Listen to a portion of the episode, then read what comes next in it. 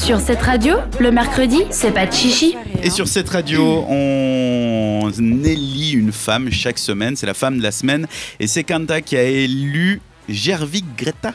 Ouais, exactement. C'est notre femme de la semaine. C'est la seule femme ayant été nominée dans la catégorie meilleur film aux Oscars de l'année 2018. Je sais pas si vous vous rappelez du film Lady Bird. Oui, Non, Ah oui, Il est bon film cinéma ah non, Lady aussi. Bird.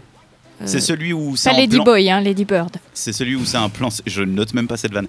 c'est celui où c'est un plan séquence où il y a un- une sorte de d'oiseau tout le long. Euh, non, tu confonds avec euh, autre chose. Rien Ouais. Non, c'est plutôt chiant, une, une, une adolescente où il y a vraiment une histoire sur sa relation avec sa mère qui est infirmière et puis elle, elle est, part dans la conquête de New York, etc. J'ai pas vu. Bref, faut la voir si vous avez la possibilité en tout cas. Donc comme je disais, c'est un film inspiré par une relation exclusive entre mère et fille adolescente qui part ensuite à la conquête de New York. Sans spoiler plus sur ce film que je vous conseille d'aller le voir, qui est Greta en soi. Elle est née le 4 août 1983 en Californie. Elle a débuté sa carrière cinématographique après avoir échoué de devenir écrivaine des pièces de théâtre. C'est ce qu'elle voulait faire euh, de base.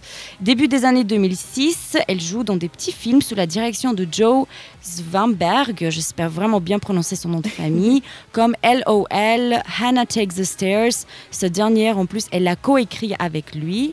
Et ses apparences ensuite l'ont souvent catégorisée en tant que It Girl. Elle faisait souvent des rôles un peu comme euh, The Mean Girls, un peu euh, la petite...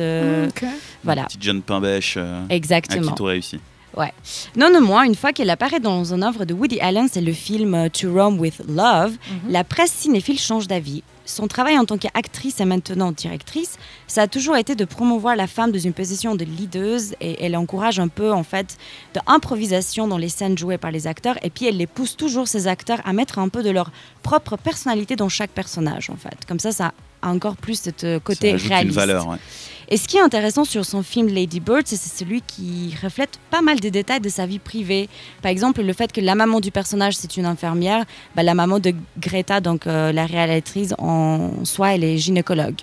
Donc en fait, elle écrit sur sa propre vie. euh, Pas tout le temps, mais, sur ce film-là, des- elle intègre beaucoup de détails de sa vie privée en tout cas. Mhm.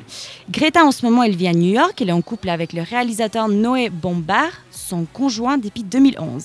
Et maintenant, ils sont devenus les deux des jeunes parents depuis le mars de cette année. C'est horrible, ils font le même travail. À peu Ça près, rejoint ouais. un peu ta chronique de tout à l'heure pour euh, Ouais, le- ouais. Ah, je pourrais pas. Tu parles que de boulot. Euh, pas forcément. Moi, je trouve que c'est cool. Ça t'aide à grandir dans ta profession et puis échanger d'avis et tout ça. Après, ça dépend de la personne, mais en même temps, personne t'oblige de te mettre avec. Donc, il faut bien le connaître avant, quoi. C'est vrai. Voilà. L'important, c'est la communication. Exact. Pour Donc- arriver là. C'est notre femme de la semaine, Gervit Gregta. Merci, Kanta. Je t'en prie.